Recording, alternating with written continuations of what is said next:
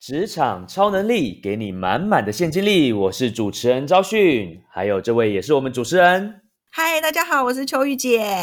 今天呢，我们邀请到了一位也是非常厉害的职场超人。我们之前的交集是因为之前就是像呃有参加这个高雄的 H P 沙读书会嘛，那就是会在 F B 上面看到我们这位职场超人呢，他有很多的哦，就是他会办很多活动啦，或者他会在很多的活动现身，就会觉得他好像是一个行动力点满的一个人。对，而且觉得他电力满满诶，什么活动都能参加，好厉害哦。对啊，真的。那而且他最近呢，还开始了他的一个算是一个新的在做的一件事情。他每一天早上呢，他都要找一个人呢一起录音，一起吃个早餐啊，或者一起散步。每一天都做哦，基本上已经做了快要一百集了。对，所以其实他不仅仅是很有行动力，他的执行力也非常的好。那我们就事不宜迟，我们就直接欢迎我们的职场超人来跟我们 say 声 hello 吧。欢迎你，幼青学姐。Hello，Hello，两位主持人好，谢谢。听你们介绍，我其实觉得真的很害羞，不敢当哦。谢谢昭昭跟 Vicky 啊这样的介绍。那大家好，我是幼青学姐。我在今年七月的时候，因为疫情的关系，太无聊太闷了，很想找人出来聊天、走路啊、吃早餐，所以就开了一个粉专，叫做“嗨幼青学姐”。然后一开始这个节目比较特别的地方，就除了它是。每天早上五点半需要一起来走一个高雄市的景点之外，因为那时候对于台湾的政治啊，很多人就是会有一种非蓝即绿，或是都会选边站的想法，所以我就觉得好，为了让大家可以更了解政治，我就来邀请政治人物。所以呢，那时候也是为了邀请到政治人物，不要让政治人物觉得是诈骗哦，才成立了粉砖这样。那时候就邀请到了时代力量的高雄市议员林玉凯。议员，然后民进党的郑梦如议员，然后国民党的之前的韩国瑜跟那个洪秀柱发言人李长志，他现在也是当选青年代表，恭喜他。还有激进党的霸韩四君子张国阳，还有就是即将要参选文冈山的呃周泽宇，还有哪一个党没讲到？还有民众党的 李佳明主任，就是所以其实呃这就是我觉得迈向沟通的一个开始，然后也是成为职场超人一个很重要的一步，就是怎么样。把一个问题可以讲清楚、梳理清楚，然后了解它。哦，我觉得刚刚很明显可以看得出，幼青学姐除了行动力、执行力点满之外，她的表达力也是点的满满的。而且现在的年轻人很少愿意跟政治有任何的关联，所以你一开始采访的来宾都是跟政治有关系的吗？哦，一开始的来宾都是从朋友找起，你知道，就是 我那时候其实我想推荐大家一本书，因为我跟 Vicky 还有今天才。碰面还不是连友的，昭昭，我们是在 HP 叉读书会的社团认识的嘛，所以我觉得可以从一本书开始讲起。这本书叫做《影响力》，就是我们可能多多少少内心都会想要成为一个影响力的人。那这本书其实里面提到一个很重要的观念，就是我们人呢是希望给别人呈现一种前后一致的概念。所以当我今天想要减肥，我今天想要这件事情达成的时候，我就昭告天下，不管是在脸书或是这个平台大放送，说我就是要有这个目标。然后为了你不要让大家觉得你是一个啊不守信用或者是虎口就是信口开河的人，你就必须达成这个目标。所以我那时候是这样做，我就是赶快昭告说，OK，我现在每天都要直播，然后我都会找一个朋友。所以我在那一天下午，我就先找了一个月，我找了三十个人就找到了。然后后来我就觉得，哦，这件事情越做越好厉害，是边做边想，边做边想，我觉得哎。好，好很好玩。我居然可以用这样的时间，就跟我的朋友聊他的工作、他的人生观、他的信念、他的价值、他的爱情。然后我就越来越觉得说这个非常有趣，我想要再持续。那不然做到七十七集可不可以？因为我很喜欢七这个数字，没有任何的原因。然后我就决定说，那我要邀请一些不一样的人。所以我就想想到政治这个领域，因为那时候好像刚好可能因为疫苗的关系，就是蓝绿啊各种吵得蛮轰轰烈烈的。我觉得当我们不了解的时候，就会误解。那就是如果你没有跨出那一步，你永远没有办法达成共识。所以我就希望我自己成为一个这样的一个公民平台，可以让大家一起来讨论。当然没办法一起就是座谈，可是至少我先实际的跟每一个人去聊天，我就知道说他为什么站在这个立场，他可能有什么样的想法。嗯哼，因为据我所知，幼青其实也是一个婚礼主持人，对吧？对啊，婚礼主持。刚好今天那个动态回顾有跑出来，好像是大概六年前吧，去实习了某一场婚礼，这样对，很巧。对，所以其实我觉得幼金不仅仅是自己的本业做得很好，跨领域也做很多。所以我想要请问一下幼金哦，你觉得一个新人呐，他如果一个新入职场的话，最重要的态度会是什么啊？哦，这其实跟我刚刚讲的，或是刚刚昭昭还有 Vicky 在形容我的特质，我觉得又有一点点像。就是如果你是一个新人的话，其实你要认知到你自己在这个职场是什么样的位置，然后你要看清楚你的目标，你想要得到什么。就是如果说这份工作对你来说它只是一个跳板，那你可能要让自己知道你现在要学习的是什么能力，所以你要展现什么样的态度。好比说，在主持上面呢，我的任务就是我要学习怎么样主持好一整场婚礼，对吧？那大家就可以想象婚礼的流程有哪些呢？可能就有一进、二进、玩游戏、送客，对吗？所以对我来说，我进入这个婚礼主持的领域，哎，我的首要任务，如果我要站上舞台成为一个主持人的话，我可能就会需要我要知道我一进的时候，哎，氛围是什么。讲话的方式可能要慢一些，呃，欢迎今天在场所有嘉宾到来，可能比较感性，比较温柔。那如果是玩游戏的话，就现场的朋友们，就是可能你的声音语调就要改变。所以，嗯哼，一开始进入这个职业的时候，我就要先去观察。所以，我觉得第一步是观察，你要去了解到你想要成为哪一个类型的主持人，哪一个人是最吸引你的，然后进而你从观察中你学习到一些东西。我觉得你要把它变成一个 SOP，所以说第二步就是你要学习怎么产出。那其实就是我们所谓的教学相长。你大家一定有这种经验，就是以前我们可能会去上补习班，或是会有家教。那你会发现呢，如果你对这个东西你是了解了的时候，你才可以教别人。意思是你要随时随地让自己处在是一个，哎，如果今天你是老师，或是如果有人向你请教的话，你会怎么教他？所以第二个就是。嗯，量化并产出，就是你要想象，如果别人问你这个问题，你有办法怎么样用逻辑的方式来告诉他。然后第三个步骤就是重复的练习。我相信，如果在参加读书会的话，很多书都是不断不断会开书句的，就是因为那些 topic 很触动人心，不管是原子习惯啊，或者什么过去关于一些你知道练习的什么刻意练习还是什么这些，就是好像是透过你改变一些思维，然后你让你的手跟脚跟上的这种样的。读书类型是很常见的，对，所以我刚刚就整理了三个我觉得很重要的事情啊。第一个观察模仿，然后第二个就是量化产出，然后第三个刻意的重复的练习，这样子。嗯哼。所以如果提到说对大家的勉励的话，我觉得就是第一个你要知道你自己要的是什么吧。那如果觉得我觉得不知道也没关系，因为呃，我看到这个题目的时候，其实我有点害怕，因为我觉得。我的能力并没有将呃我的收入点的很满，因为如果说大家期待的是那个超能力是 所谓带来收益的话，我觉得那个收益的部分对我而言就比较不会是可能大家所看到的呃那种嗯很纯粹的现金啊的回馈，而是对我自己来说很棒的个人成长的体验，所以我才会用很多的时间去参与各种不同类型的活动，这样。我觉得像刚刚学姐讲到，可能学姐会觉得说，她自己所做的事情不一定能够转嫁到所谓的金钱上面，因为我一直相信是我们自己的价值，我们不断的去累积、去看、去学习。去让自己变得更好之后，我们产生了自己价值的时候，其实那些我们的价值，它只是在等待一个时机。也许它终有一天，或者说它会在某个契机之下开花结果，变成可以转嫁成钱的东西。我觉得幼青学姐她并不是以要获得更多的钞票，就是实质的金钱为目的，而是以让自己去探索，让自己去有一些想法，并且去实践为目的。其实我个人认为，这样子的这个出发点才是会比较不容易让人家迷失的。因为很多时候我们都去看怎么样能够让自己赚得更多更多，但是你的如果初衷或者说你的这个原本最初的出发点没有对的话，你可能很容易就会迷失在这个追逐这个赚到更多钞票这个路上。所以我觉得其实幼青学姐更是我们在这个职场刚入职之后更可以学习的一个榜样。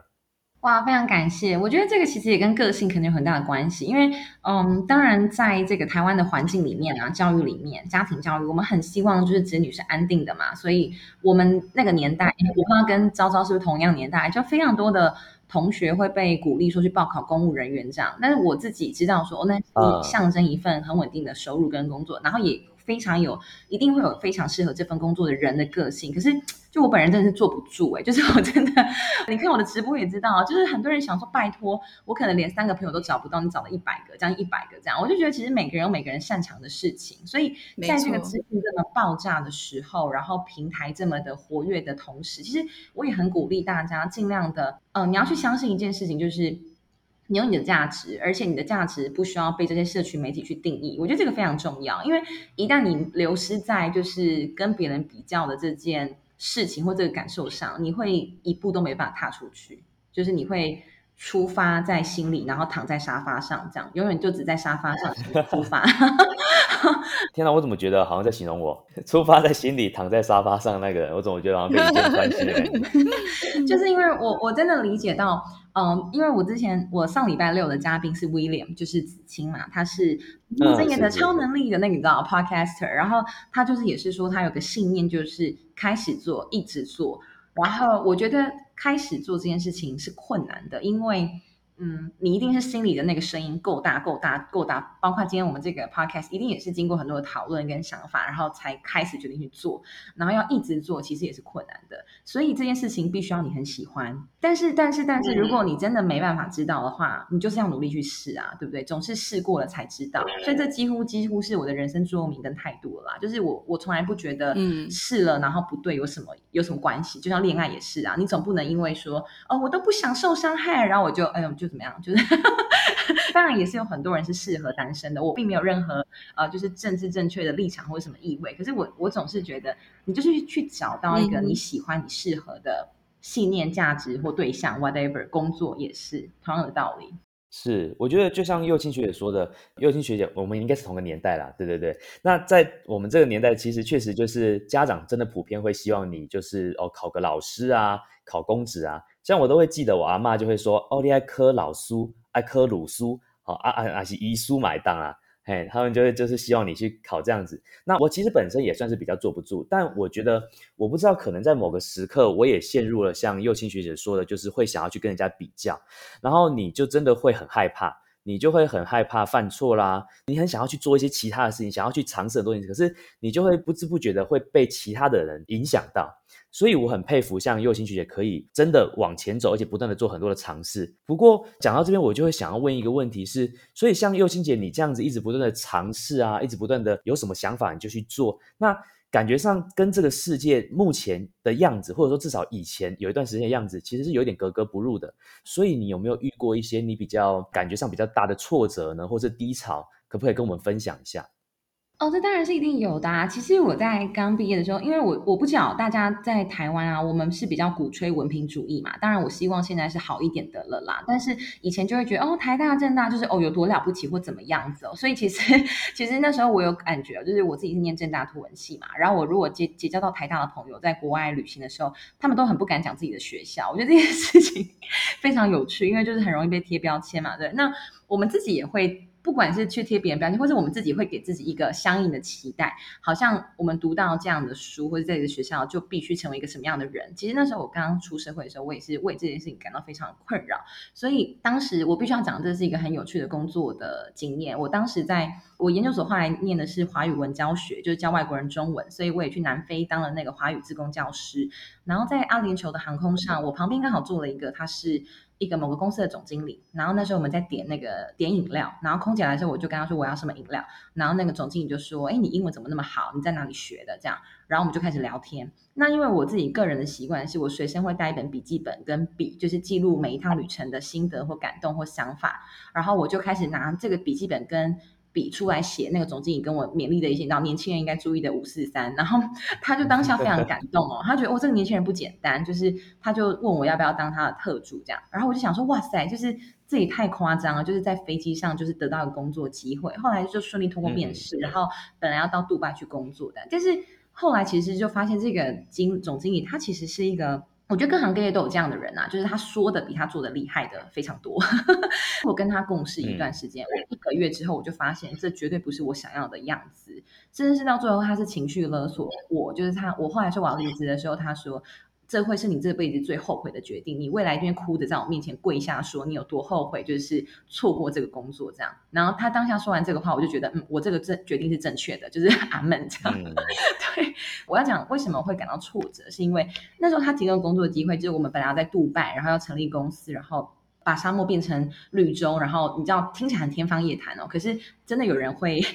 会 会相信这个计划，包括当时的我，然后薪水也不错，然后我可以出国。我觉得那是一个好像仿佛让我觉得，哎，这工作就成就了我的头衔，或者是我这个学校出来的，我就是适合这种你知道金字塔顶端的那种感觉，看到杜拜，然后站在最高的啊顶峰，然后看着这个世界怎么样，就是有这种不切实际的想象。然后到最后才发现，其实。自己想的跟自己做的其实落差太大了。然后我就我就受不了这个挫折，我就没有了，我就回来回来高雄。那也是在那个时候，我参加某一场婚礼，我就遇到了我高中的学长，所以这是一个哎。跟大家勉励，就是职场超人很重要的一个地方，就是你要广交朋友。这个朋友不是你随时随地都要去想说，我要从这个人身上得到什么，我要从 A 得到什么，B 得到什么，不是这样的，因为。大家都会观察彼此，所以我觉得你要先让自己成为一个大家很愿意跟你结交的朋友。然后在任何时候，如果你有什么需要或者你有什么想法，你很容易就可以找到一群志同道合的人。那这是我刚好参加一个我学姐的婚礼，然后她是团契的学姐，然后主持的也是我高中的学长，然后他就主持。我想，哎，你怎么会在那边主持婚礼？他就说，哦，我我是婚礼主持人啊，我在高雄成立一个就是工作室，你也可以加入我啊，这样。然后，哎，我们就我就加入白哥，然后就到。现在不要担心挫折，也不要害怕失败啊！即便就是一定会来啊，那来的早跟来的晚，你不觉得来的早会更坚强吗？就是你你在你还可以承受失败的年纪，你赶快失败过一遍之后，你接下来你就会比较容易迈向成功。任何的经验都可以成为别人的帮助，没错。所以不用太快下定论，然后也不用对自己太失望，因为。当时我对我自己的失望，我到现在我都还就是很清楚的了解，而且那时候也很多人说你怎么回来高雄？就他们好像大家就会有一种错觉，我我跟昭昭那个年代的人，我们好像就会觉得就是在台年轻人就是要在台北啊，拜托高雄哦，好好乡下多落后，可是我觉得。呃，要把一个地方改变，或是它可以成为你归属的地方，也只有从我们自己做起才可以的。所以，不管是现在这个 podcast，或是呃我的粉砖，我相信我们都会希望高雄是越来越好的。嗯，没错。但是我说一下，其实我跟昭旭跟幼青都不是同年代的人。在我那个年代哈，我真的就是很乖的听妈妈的话。学校毕业之后，我就考上高考了。哦，高考之后呢，我就在医院服务十年，我做了十年的公务人员。很稳定耶，但是十年之后，你还是会发现，对这个工作真的很不适合我，做公务人员真的很不适合我，所以我还是离职了。所以我觉得人生是，嗯，不管是你知道你想要的，还是你不知道你到底要什么，其实我觉得那条路，如果你愿意去走，其实你最后都会有得到属于自己的答案。我觉得任何时刻、任何时候都可以是重新开始的那个时候，至少那个 Vicky 赚了一笔钱呢。